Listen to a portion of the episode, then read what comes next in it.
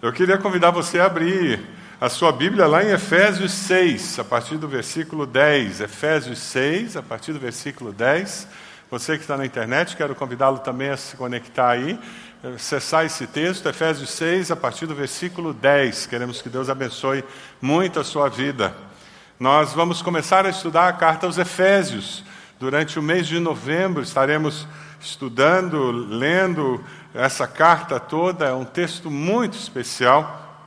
E nós vamos começar a estudar essa carta pelo final. Nós vamos pegar a conclusão da carta para começar o estudo dela. Quando alguém que é importante, que você ama, manda uma carta para você, e você recebe aquela carta ou recebe aquele e-mail, o que, que você faz? Você vai lendo aquela carta aos pouquinhos ou você senta e lê tudo de uma vez? Lê tudo de uma vez? Pois é. O que acontece conosco quando a gente lê as cartas da Bíblia é que a gente vai lendo aos pouquinhos, né? E a gente não tem a ideia geral do que a carta contém. Quando o texto de Efésios foi escrito, não tinha versículo, não tinha capítulo, era uma carta.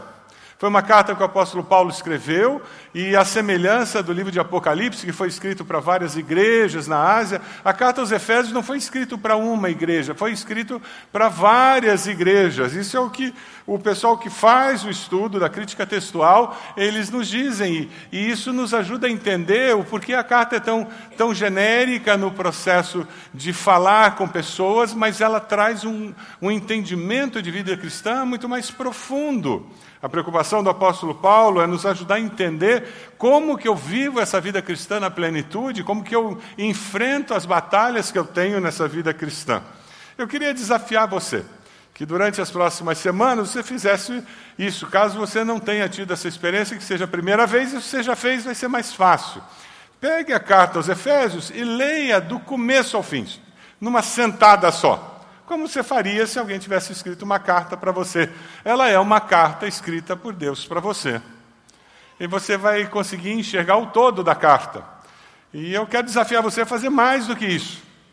Depois que você lê na NVI essa carta, pegue a Bíblia na linguagem de hoje e leia a carta ali também. Pegue uma, a nova versão atualizada Pegue traduções diferentes dessa carta e leia. Isso vai enriquecer a sua percepção do texto, vai ajudar você a enxergar o texto com uma riqueza que talvez você não tenha experimentado até agora.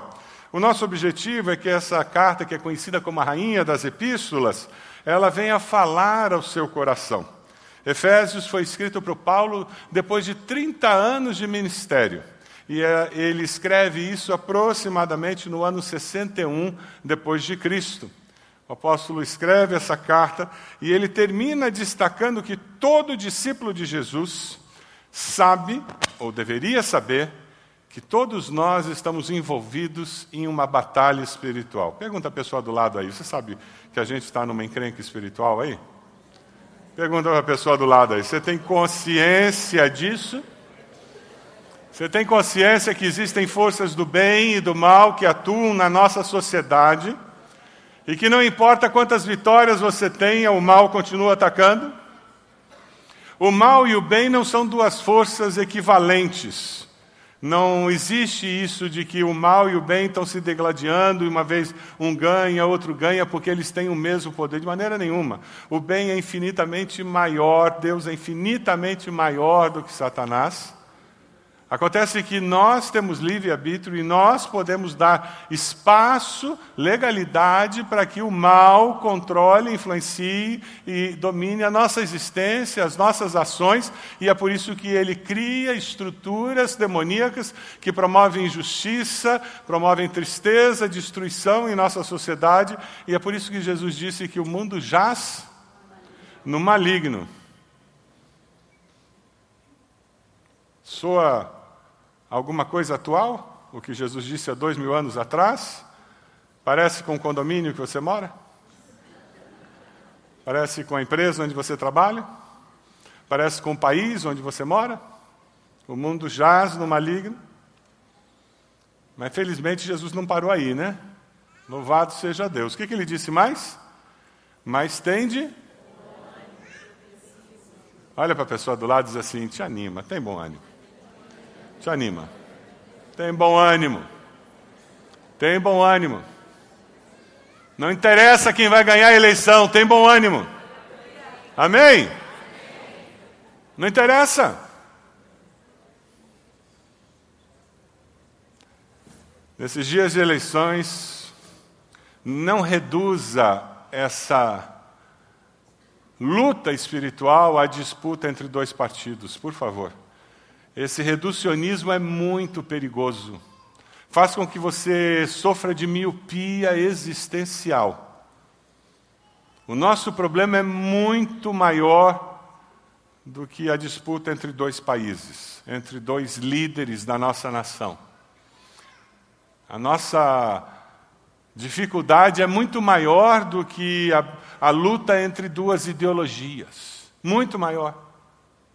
Se fosse isso, era muito fácil, gente. Existe uma batalha espiritual que existe, e essa luta acontece nas regiões celestiais, e nós vivemos os respingos dessa luta.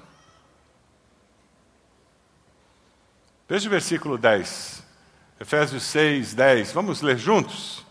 Finalmente, fortaleçam-se no Senhor e no seu forte poder. Vistam toda a armadura de Deus para poderem ficar firmes contra as ciladas do diabo. Pois a nossa luta não é contra seres humanos, mas contra os poderes e autoridades, contra os dominadores deste mundo de trevas contra as forças espirituais do mal nas regiões celestiais. A nossa luta é contra o Haddad?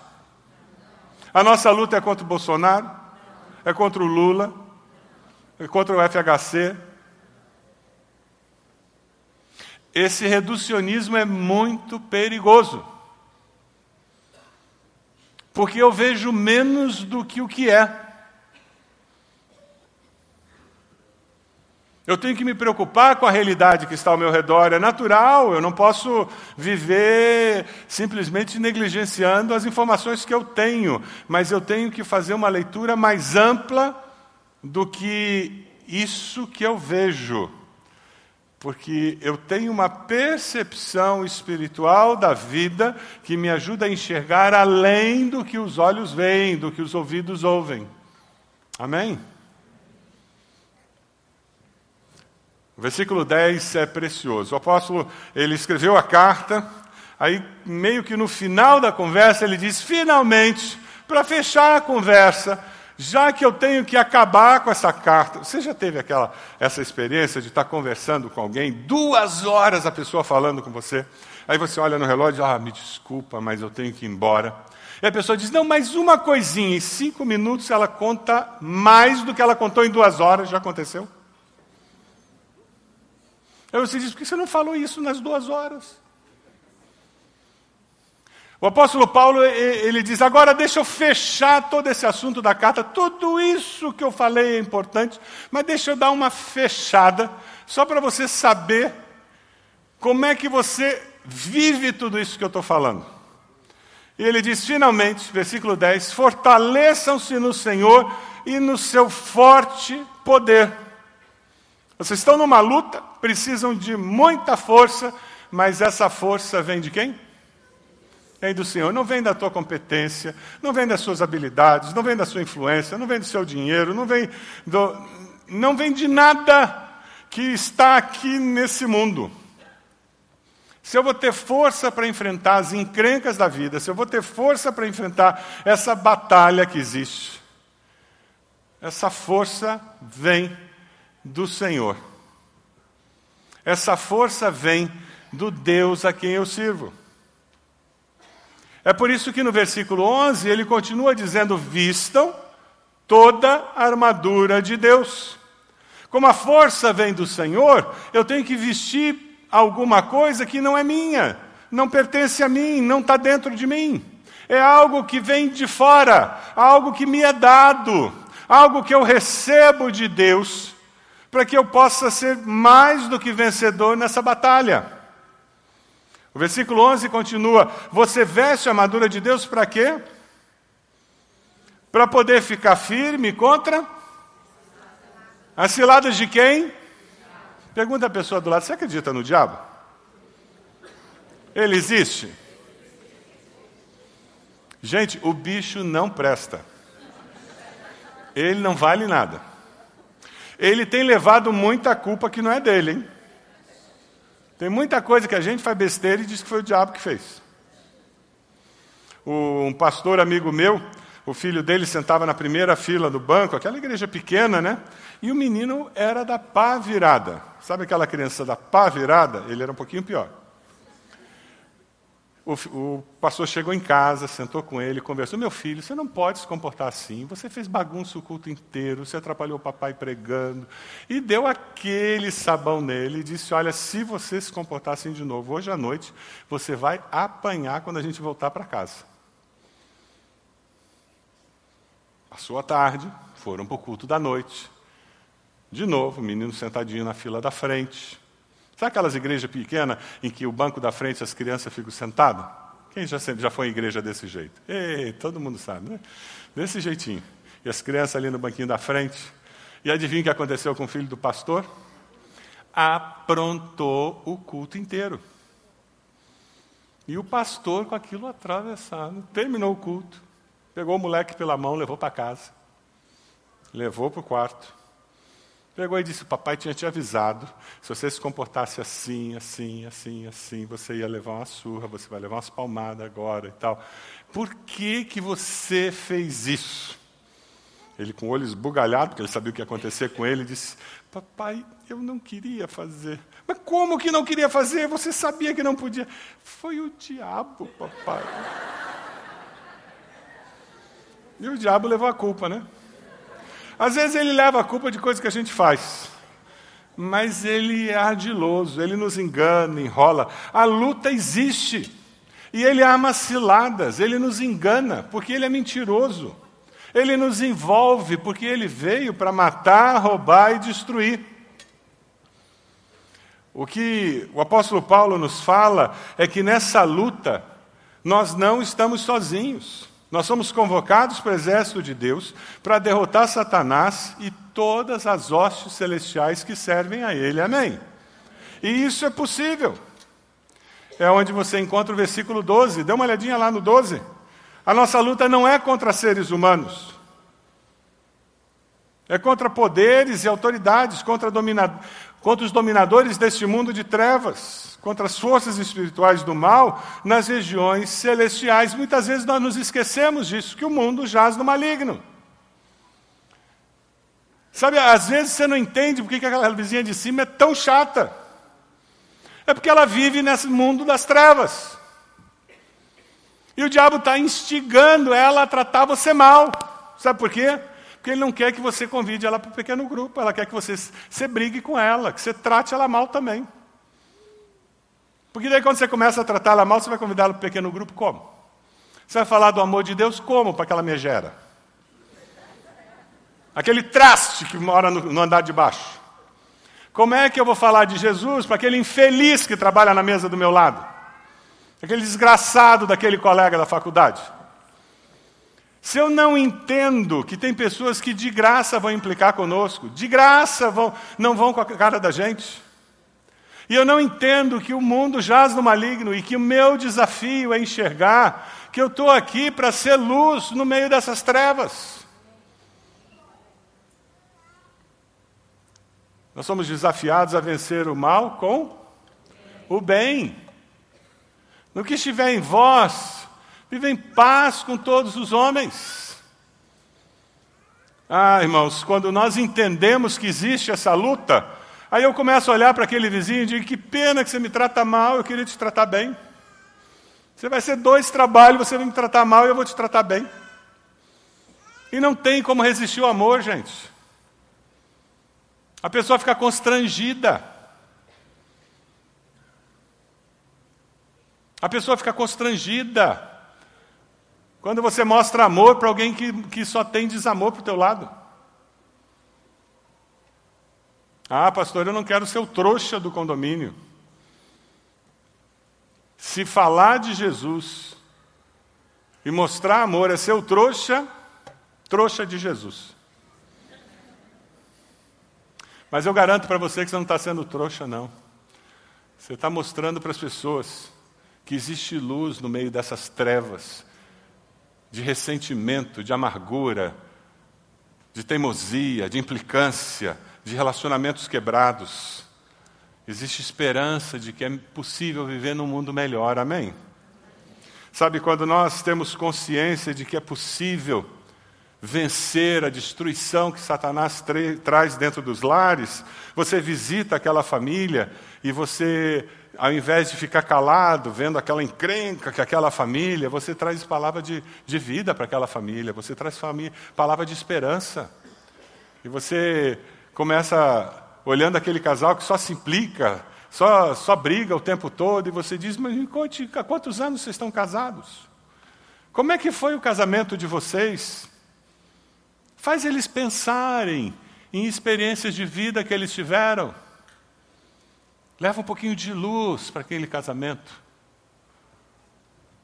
Comece a conversar sobre os filhos, aquela pessoa que só sabe reclamar do marido.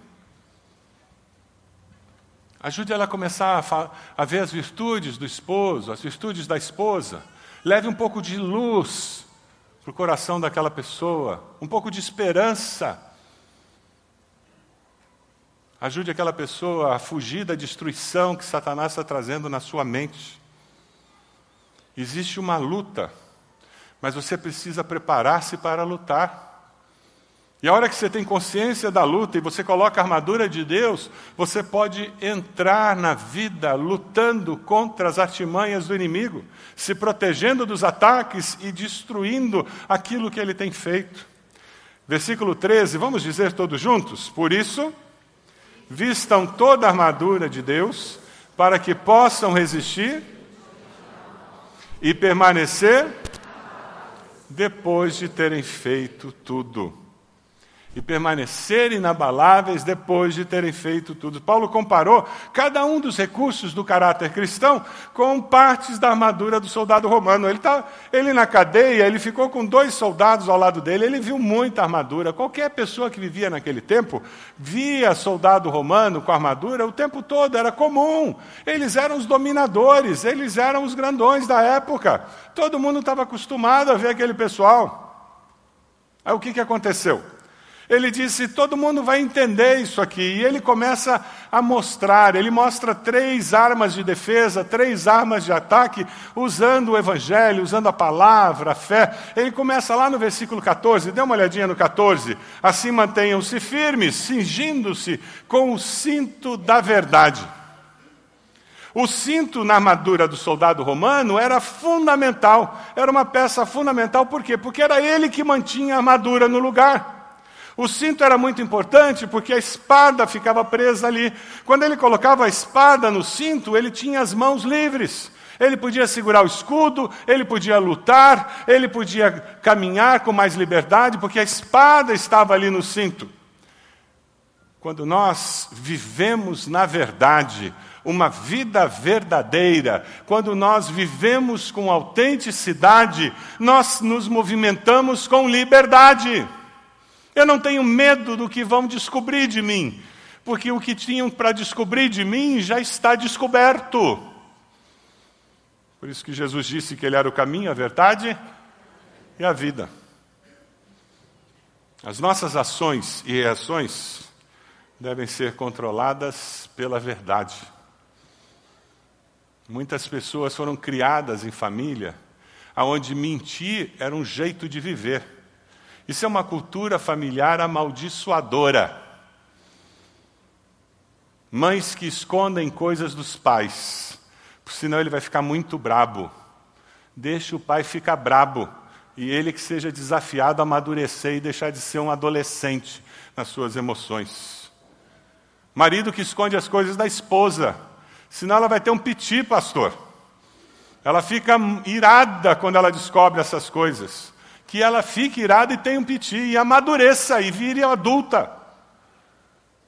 Um casal não pode viver escondendo uma coisa da outra, falando meias verdades. Porque essa é uma brecha por onde Satanás entra e traz destruição para o relacionamento familiar, conjugal. Não tem como eu construir uma profissão com meias verdades. diploma falso, dizendo que tenho curso que não tenho, que eu tenho uma experiência que eu não tenho, que eu fiz um treinamento que eu não fiz, ou que eu fiz pela metade. Não tem como ter agenda oculta se eu sou discípulo de Jesus. Eu sou quem eu sou, com virtudes e defeitos. E vamos conviver com essa realidade. O pequeno grupo é uma bênção na igreja por causa disso. Porque ao invés de ver a nuca das pessoas, eu vejo a face das pessoas, porque nós sentamos em círculo. E nós convivemos e descobrimos quem nós somos, com a nossa beleza e a nossa feiura nós descobrimos quem nós somos, imagem e semelhança de Deus. E nos ajudamos a viver essa realidade da verdade. Sabe quando a gente coloca o cinto da verdade, a vida fica mais leve. E é possível, com o cinto da verdade, colocar a coraça da justiça. Deus tomou, tornou pecado por nós aquele que não tinha pecado, para que nele nos tornássemos justiça de Deus. Pela fé em Cristo, nós somos justificados. Recebemos a coraça da justiça através do sacrifício de Cristo. Essa coraça da justiça protege o nosso coração, protege as nossas emoções, protege a nossa vida contra ataques que podem ser mortais. Porque eu não sou perfeito, mas eu busco viver uma vida correta a cada dia. E você me conhece e sabe que eu não sou perfeito. Mas porque eu tenho a coraça da justiça, eu fui justificado em Cristo, você olha para mim e vê que eu estou procurando viver uma vida justa a cada dia. Ah, quando nós convivemos com pessoas assim, como a vida fica bonita. Como dentro de casa nós temos que nos estimular a viver uma vida assim, com a coraça da justiça que veio de Cristo e que me ajuda a viver uma vida mais justa. Veja o versículo 15. E tendo os pés calçados com a prontidão do evangelho da paz. É um paradoxo, né?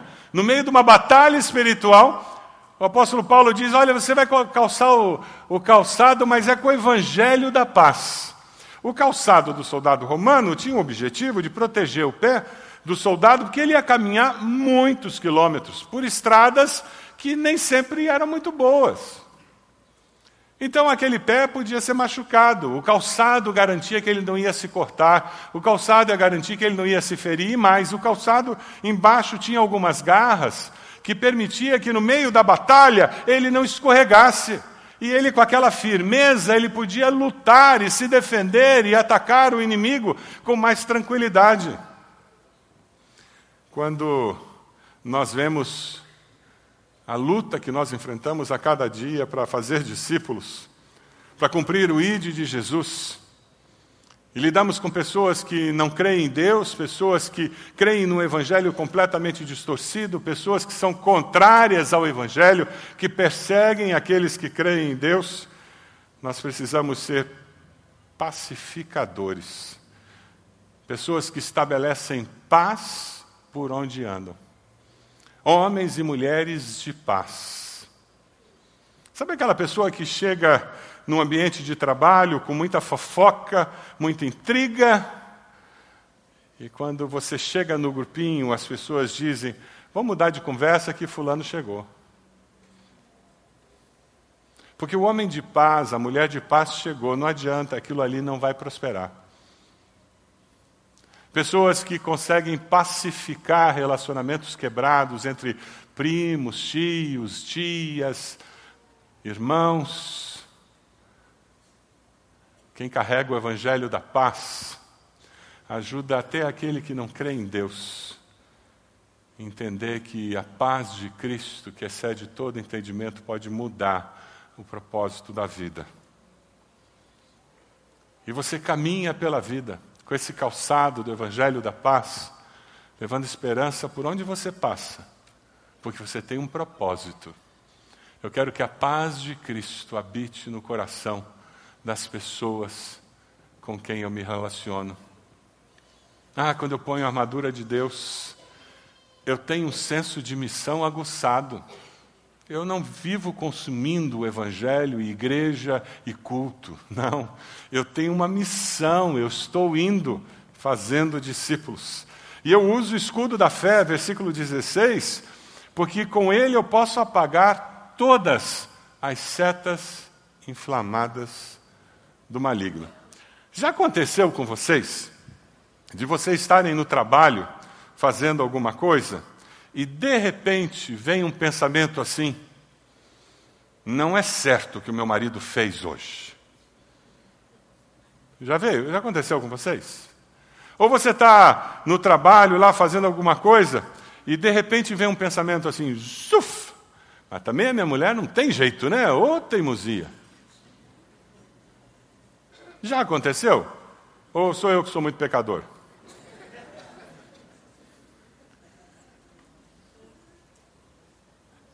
É disso que o apóstolo está falando. Dados inflamados do maligno. Toda batalha espiritual acontece aqui, gente. Na nossa mente. Toda batalha espiritual acontece aqui, na nossa mente. E Satanás sabe disso. E ele lança esses dados. Se pegar, pegou. Aí você tá, não consegue mais concentrar no estudar para aquela prova, você lembrou daquela infeliz que disse aquilo na aula, há seis meses atrás. Você não lembrava mais daquilo, mas veio aquele pensamento, zuf! E agora você não consegue mais se concentrar para estudar. Ele atingiu o objetivo dele. Que ele veio para roubar, matar e destruir. Ele está conseguindo destruir o teu tempo de estudo. O escudo da fé é quando eu reconheço essa batalha espiritual e, pela fé, eu apago esse dado inflamado. O que o Paulo está falando, na mente dele, o escudo dos romanos tinha 1,20m mais ou menos, de madeira, e ele tinha duas camadas aqui, uma camada de madeira e na frente uma camada de couro. Eles deixavam aquele escudo à noite na água. Ficava mais pesado para carregar. Porém, ele apagava os dardos inflamados, que vinha aquela seta pegando fogo, aquela, a, aquela seta pegando fogo, ela chegava naquele couro e a hora que ela entrava no couro, apagava porque o couro estava úmido. Eles tinham o costume de colocar os escudos um do lado do outro, fazendo uma barreira, e dessa maneira eles se protegiam daqueles, daquelas flechas que vinham.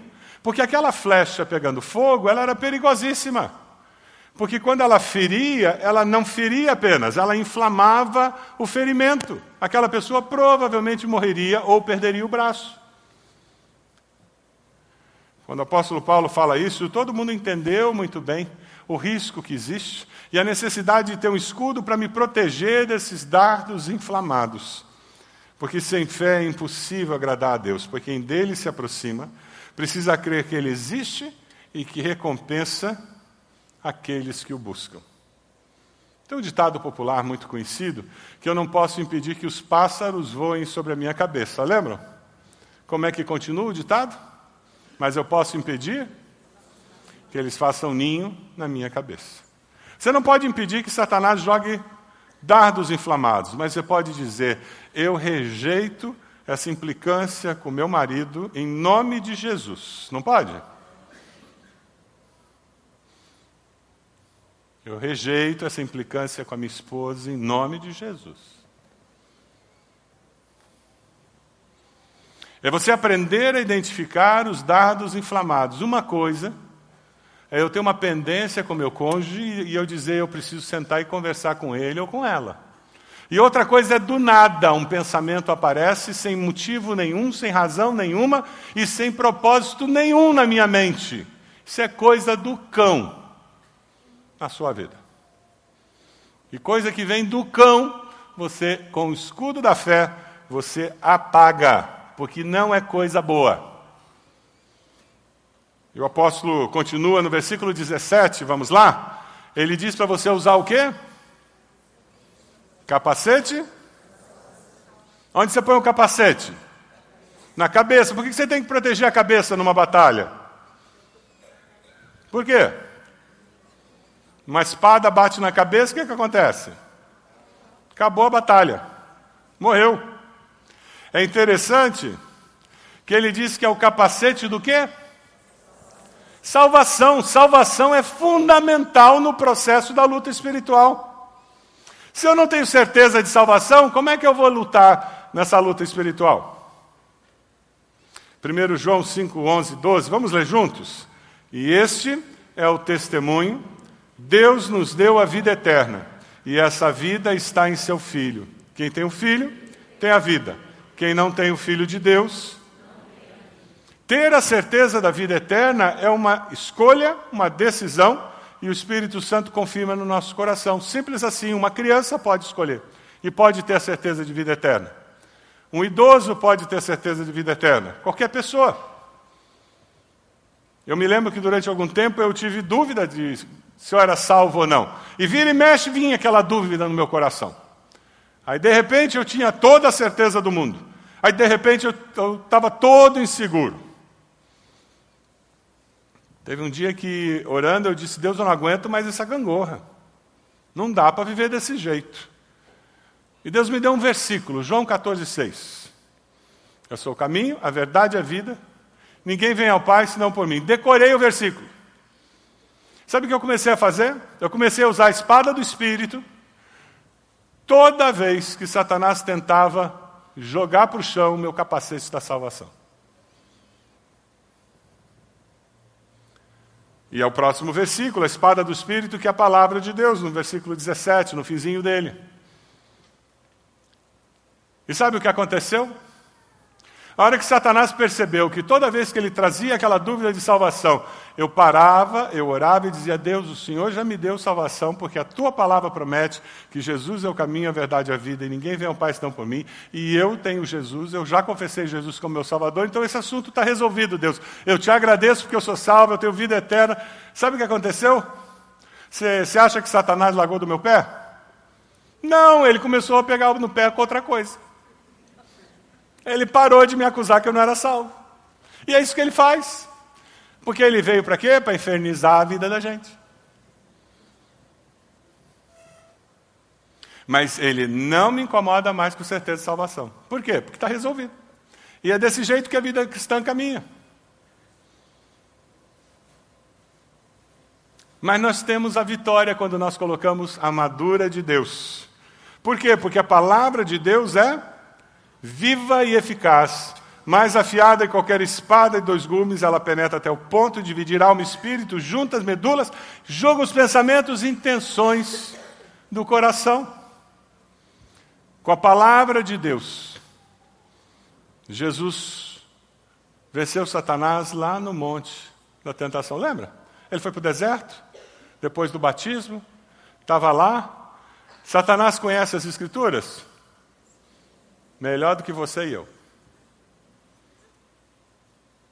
O que Jesus fez? O tempo todo que ele citava um texto, Jesus citava um texto dentro do contexto, da forma correta. A espada do Espírito é importantíssima. É por isso que você tem que estar no CFI, é por isso que você tem que participar de escola bíblica, é por isso que você tem que ler a Bíblia em casa, é por isso que a gente usa a Bíblia nas nossas reuniões dos pequenos grupos, é por isso.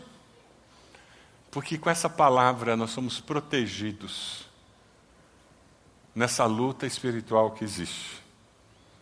Aí o apóstolo Paulo, no versículo 18, ele fecha dizendo: Orem no Espírito em todas as ocasiões, com toda oração e súplica, tendo isso em mente, estejam atentos, perseverem na oração por todos os santos. O guerreiro espiritual, ele começa de joelhos a sua luta. Porque é por meio de oração que se veste as partes da armadura espiritual. É por meio de oração que nós vestimos essas partes. Você pode pegar o esboço que está aí dentro do seu boletim? Faz essa gentileza. Tem lápis aí na frente, no bolso da cadeira à sua frente. Eu queria que a gente fizesse um exercício. O apelo hoje é você responder essa, essa lista de, de afirmações Eu queria que você fosse muito sincero com você. E nós vamos respondendo aos poucos. E com isso vamos colocando as partes da armadura. O primeiro é o capacete da salvação. Eu tenho certeza da salvação? Se você tem, marque aí. Olha, atualmente oscilo entre momentos de certeza e de dúvida. Então, marque que você está com essa dúvida e, e coloque aí uma observação: Deus, eu preciso resolver isso, me ajude a resolver isso, Deus. O desejo do coração de Deus é que todos nós que fomos salvos por Jesus vivamos com essa certeza, com esse capacete. Eu tenho alguma dúvida com relação à minha salvação, meu relacionamento com o Senhor, você precisa se arrepender dos seus pecados, confessar Jesus como Senhor e Salvador. Porque se com a tua boca confessares a Jesus como Senhor e no teu coração crer que Deus o levantou dos mortos, você vai ser salvo, você vai ter essa segurança. Você vai viver com esse capacete da salvação eternamente. E a última pergunta, nasci de novo, aceitei a Cristo como Senhor e Salvador, que data? Quando foi que você tomou essa decisão ao lado de Jesus? Coloque a data aí. E logo depois vem a coraça da justiça. Eu tenho confessado meus pecados? Ah, como é importante nós irmos até Jesus, pedir perdão dos nossos pecados para que a justiça de Jesus nos proteja. Porque senão o diabo vem e fica jogando aqueles pecados não confessados na nossa cara. Ele, ele é o acusador. Eu dependo exclusivamente de Cristo para ser uma pessoa justa. Ah, não são as minhas obras que me, me fazem uma pessoa justa, não. Ninguém é bonzinho, não, gente. Até aquela tia boazinha, que parece uma santa, teve um dia que ela quis chutar o cachorro. Eu já me perdoei dos pecados que Deus já perdoou. Sabe, às vezes você já foi pedir perdão a Deus, você já reconheceu que Jesus morreu na cruz dos seus pecados, mas você ainda não se perdoou. Você continua com um chicotinho batendo nas costas, lá dizendo: Ah, eu sou uma desgraça, ah, eu sou um horror, como que eu fiz aquilo? E você fica carregando essa mazela o resto da vida, gente. Pega esse chicotinho, vai até os pés da cruz e coloca ele lá. Já teve um que morreu na cruz pelos seus pecados. Você não precisa ficar pagando nada, não.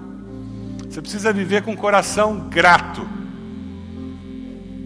Eu procuro viver cada dia uma vida que promove justiça por onde você passa. As pessoas olham o que é ver, conviver com alguém que vive uma vida justa. Cinturão da verdade. Eu falo e vivo a verdade em todos os aspectos da vida. Não tem meia verdade, não. Meia verdade é uma mentira inteira. Quem fala alguma coisa e oculta metade dos fatos, porque senão fulano vai ficar chateado. Isso é mentira. Meia verdade é mentira inteira. Eu sou um exemplo de integridade. Eu não sou perfeito, não, mas eu procuro viver uma vida com integridade, procuro coerência, procuro viver de uma forma coerente, inteiro. Integridade quer dizer isso. Eu vivo a vida de uma forma inteira, com inteireza de coração. O que eu quero, o que eu creio é o que eu procuro fazer. Eu tenho uma visão objetiva das circunstâncias. O que eu faço é verdadeiro, correto e justo. Os pés calçados com zelo pelo Evangelho da paz. Eu sou um bom representante do Evangelho. Eu irei onde Deus mandar para levar o Evangelho da paz de Cristo. Eu levarei a mensagem a outras pessoas. Eu estou disposto a testemunhar da paz de Cristo a outros, mesmo aqueles que não querem que eu testemunhe, mesmo aqueles que ironizem. Que pena que eles não conseguem entender o que eu estou falando, mas eu vou falar. Que pena que eles não acreditam, mas eu vou continuar falando. Que eu acredito que esse Evangelho da paz tem poder para transformar a vida deles. A espada do Espírito. A Bíblia é meu guia absoluto para enfrentar o mundo, a carne e o diabo. Eu acredito. A Bíblia não é só mais um livro, não. É o meu guia absoluto. Eu escuto a Deus lendo, estudando e memorizando a palavra. Eu medito na palavra, aplicando-a constantemente à minha vida. Eu uso as Escrituras para enfrentar as tentações e provações. E o escudo da fé. Eu confio que Deus proverá todas as suas necessidades, todas as minhas necessidades. Eu decido que o medo e a ansiedade não enfraquecerão a minha fé em Deus. Eu decido que o medo e a ansiedade não enfraquecerão a minha fé em Deus. A minha fé será baseada na palavra de Deus. Eu decido apagar os dardos do inimigo, acusações e maus pensamentos pela fé. Você preencheu isso, não tem certo ou errado, não tem nota alta e nota baixa. Isso é simplesmente uma maneira de você ver em que estágio da vida cristã você está. O quanto da armadura de Deus você já conseguiu colocar na sua vida. O quanto você precisa se consagrar ao Senhor ainda para que a realidade da armadura de Deus esteja presente na sua vida. Eu queria desafiar você a colocar-se de joelhos para nós terminarmos orando, pedindo que Deus trabalhe e faça mais em nossa vida. Se você pode fazer isso, nós vamos orar pedindo, Deus, eu estou olhando para essa lista aqui e eu vejo que tem uma área aqui que o Senhor precisa fazer um milagre. Eu preciso de mais, meu Deus. Eu preciso que o Senhor opere algo mais. Eu queria pedir que o Senhor tivesse misericórdia de mim e atuasse nessa área, Deus. Quem sabe é o escudo da fé, quem sabe é alguma coisa no capacete da salvação e eu quero desafiar você a entregar sua vida hoje a Jesus. Quem sabe você precisa levar a paz de Cristo àqueles que estão perto de você. Gastar mais tempo com a palavra e usá-la para vencer as tentações. Quem sabe ser uma pessoa autêntica e verdadeira. Deus conhece a necessidade do seu coração. Nós vamos ficar um tempo em silêncio agora, para que você possa conversar com o Senhor.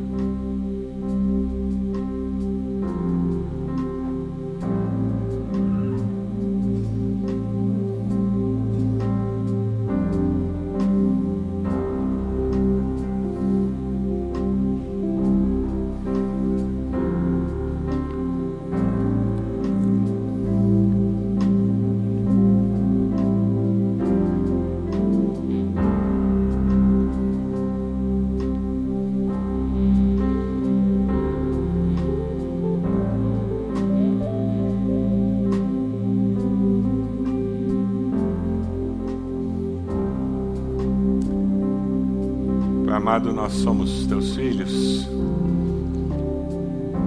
E nós reconhecemos que existe essa luta. Que o inimigo tenta vir roubar, matar, destruir e nos enganar. Mas nós sabemos que o Senhor Jesus já venceu e derrotou toda a obra de Satanás. E nós queremos vestir a armadura do Senhor para experimentar a vitória, Senhor, para destruir toda obra do mal em nós, nossa vida, nossa família, e na sociedade ao nosso redor. Ó Deus, nós sabemos que o Senhor estará sempre conosco, que nós podemos ter bom ânimo, porque o Senhor estará sempre conosco. Abençoa cada um dos teus filhos, das tuas filhas. Essas áreas onde eles mencionaram que querem que o Senhor se manifeste com poder, para que eles possam, vestidos com a tua armadura, ser mais do que vencedores em Cristo Jesus. Manifesta, Senhor, a tua graça, o teu poder na vida dos teus filhos. nossa oração em nome Amém, Senhor. Amém.